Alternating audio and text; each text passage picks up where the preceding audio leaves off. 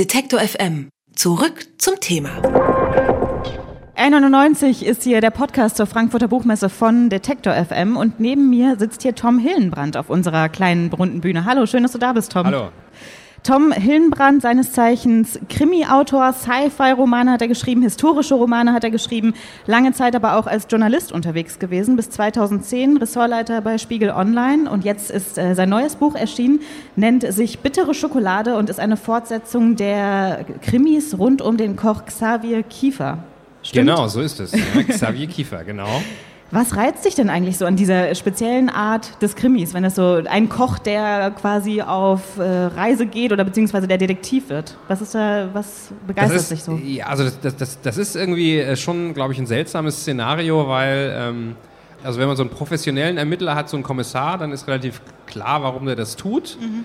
Und auch bei den Privatermittlern, also so eine Miss Marple, die hat irgendwie kriminalistischen Eifer aber dieser Xavier Kiefer ist erstens kein Profi und hat auch zweitens eigentlich keine Lust. Also das, das ist immer so, dass der in diese Fälle irgendwie hineingesogen wird und äh, sozusagen nicht umhinkommt, die zu lösen, aber ist ein Ermittler wider Willen. Und das ist, glaube ich, äh, eine interessante Kombination, ist aber auch schwierig. Also das muss man sich bei jedem Buch natürlich wieder neu überlegen, äh, was sind die Fallstricke, die den Protagonisten da jetzt quasi zu zwingen, zu ermitteln.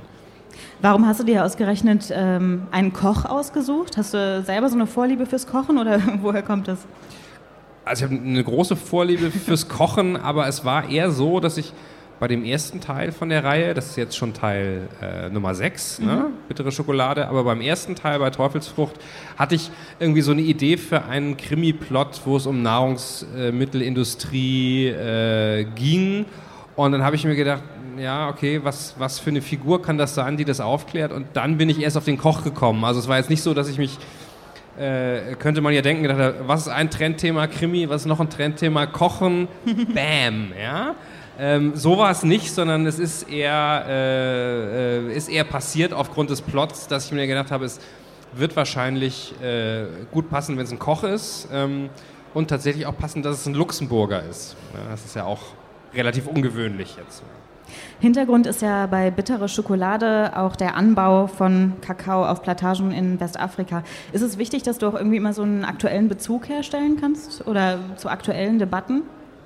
Ja, auf jeden Fall. Also ich, ich will eben nicht so ein, äh, da steht zwar ein kulinarischer Krimi drauf auf den Büchern, aber ich will halt nicht so ein äh, lecker essen, Wein trinken, feel good äh, äh, Büchlein dann schreiben, sondern ähm, es geht nicht immer nur um, es geht auch um gutes Essen, aber es geht immer auch um schlechtes Essen oder um die Probleme mit Essen. Und ich, ich also ich finde einfach relativ faszinierend, wenn man sich mal genau anguckt, wie sozusagen wie Essen funktioniert. Also jetzt eben nicht kulinarisch, sondern äh, wo, wo kommt das her? Und äh, meistens auch, wenn alle irgendwas gerne essen wollen, dann gibt es immer ein großes Problem. Glaubst du, dass da auch dein journalistischer Hintergrund ein Stück mit reinspielt, dass du immer auch so ein bisschen so eine aufklärerische Ebene in deinen Romanen haben möchtest? Also mir, mir, mir hilft es auf jeden Fall äh, äh natürlich bei der Recherche. Also wenn man mal gelernt hat, so größere Textmengen oder Materialmengen äh, durchzuflöhen und die dann zu ordnen, das ist natürlich hilfreich. Und ich versuche halt schon Leute für das Thema zu interessieren, auch mit dem, mit dem Vehikel des Krimis, weil äh, also es könnte sich jetzt äh, zu, den, zu, den, äh, zu Schokolade und zu den Schweinereien mit Schokolade, äh, könnte sich auch jeder jetzt irgendwie so einen 300-seitigen Report von der EU dazu durchlesen. Der liegt ja irgendwo rum, kann man sich downloaden. Macht aber natürlich keiner. Ja? Und so ist es auch eine Möglichkeit, sich zu unterhalten, aber gleichzeitig was über so ein Thema zu lernen. Also quasi Entertainment oder Unterhaltung einfach auch als Aufklärungsmedium ja, zu auf jeden verwenden, Fall schon? Ja. Mhm. Das ist vielleicht auch ein ganz gutes Stichwort, ähm, gerade in Zeiten so Digitalisierung, Netflix, wir haben eben schon darüber gesprochen. Was macht denn das, also dass jetzt jeder zu Hause ein Netflix-Abo hat mit der Literatur?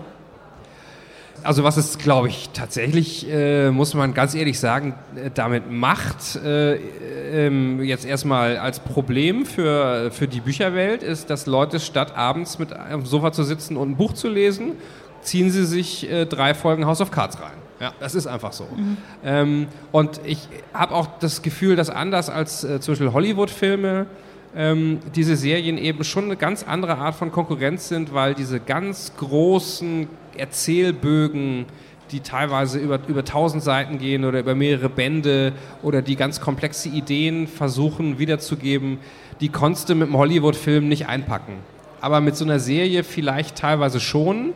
Ähm, das, ich, ich glaube auch schon, dass das, dass das wahrscheinlich auch die Art und Weise zu schreiben äh, ein bisschen verändern wird. Ähm, denn äh, es, es zeigt ja nochmal oder streicht nochmal einfach, dass Leute Interesse daran haben, lange Geschichten erzählt zu kriegen und auch Figuren über eine ganz lange Zeit zu folgen. Hätte man früher gesagt, das wollen so ein paar Genre-Fans in der Fantasy-Literatur, aber der Rest interessiert es nicht, aber es, es finden offensichtlich alle gut. Also das wiederum finde ich nicht schlecht, weil es ja zeigt, dass die Leute sich für Geschichten interessieren. Ja, ja aber wie ist das denn bei dir? Denkst du, denkst du das schon irgendwie mit, während du schreibst? Also liegt das irgendwo in deiner, in deiner Zukunft, dass du sagst, auch wäre schon schön, wenn eine Netflix-Serie daraus entstehen könnte. Ich schreibe jetzt den Roman irgendwie ein bisschen ausführlicher oder die Figur kriegt jetzt nochmal einen ganz eigenen, einen ganz eigenen Konflikt? Nee, weil, also erstens, ähm, äh, wahrscheinlich eine der wichtigsten Autorenregeln, während man da sitzt und schreibt, ja, muss man sich immer wieder sagen, äh, was der Verlag will, was der Leser will, äh, was vielleicht die Weiterverwertung in Hollywood will, ja. Fuck them all. Ja? Also nur so, also in, in dem Moment muss man wirklich nur für sich schreiben oder das schreiben, was man möchte. Ähm, ich glaube auch nicht, dass es ähm, äh, äh, funktioniert, ein Buch zu schreiben, das besonders verfilmbar ist, weil natürlich ein Film einfach nach ganz anderen Gesetzmäßigkeiten funktioniert und dann muss es sowieso nochmal auseinandernehmen und nochmal neu schreiben. Also ich, ähm, also genauso wenig äh, versuche ich dran zu denken, äh, welche Art von Büchern denn jetzt letztes Jahr gut gelaufen sind oder irgend sowas. Das darf man gar nicht machen. Dann äh, äh, hat man schon so viel ähm, Sperren im Kopf, dass es, dass es nichts wird. Du beschäftigst dich ja für deine Bücher oder hast du dich viel mit künstlicher Intelligenz auch beschäftigt, was ja mit Sicherheit nochmal die Digitalisierung auf eine ganz andere Ebene hebt und auch in Zukunft eine viel größere Rolle noch spielen wird. Wie kann das denn das Dasein des Schriftstellers oder vielleicht deine Arbeit verändern? Also ähm, ich glaube, also es ist ja das Lustige bei dieser künstlichen Intelligenz ist ja, dass jeder sagt, oh, das, das kostet total viele Jobs, ne? die wird es dann in ganz viele Jobs, aber meinen nicht. Ja? Mhm. Also was ich mache, das kann niemand anders machen. Ähm, und äh, äh, also vielleicht, vielleicht kann man äh, schon relativ bald natürlich irgendwie Texte korrigieren und so weiter. Ähm, ich glaube, es dauert tatsächlich noch ein bisschen, äh, bis irgendwann eine künstliche Intelligenz einen Roman schreiben könnte, wenn überhaupt irgendwann mal. Aber ähm, ich glaube schon, dass das meine Arbeit verändern wird. Also gerade bei so Büchern wie diesen Kieferkrimis zum Beispiel, die ja relativ rechercheintensiv sind. Ähm, also wir kommen dann so zu einem Punkt irgendwann, ähm, äh, wo, wo jeder einen, einen Sekretär äh, haben wird. Also in, in dem, meinem Science-Fiction-Roman, wo es um, um äh, KI geht, in Hologrammatica, da haben die Leute äh, einen, einen sogenannten Amanuensis, ähm, also einen Handlanger, der ihnen dann auch so Informationen darreicht und das habe ich nicht zufällig gewählt, das Wort, weil so, so hieß das früher schon mal. Also jemand wie, wie Goethe oder Bacon, die hatten alle einen sogenannten Amanuensis, wie man gesagt hat, jetzt machst du mal das und das verschriftest du jetzt mal, das arbeitest du schon mal so ein bisschen für mich aus, dass ich dann auf der Basis ne, äh, weitermachen kann.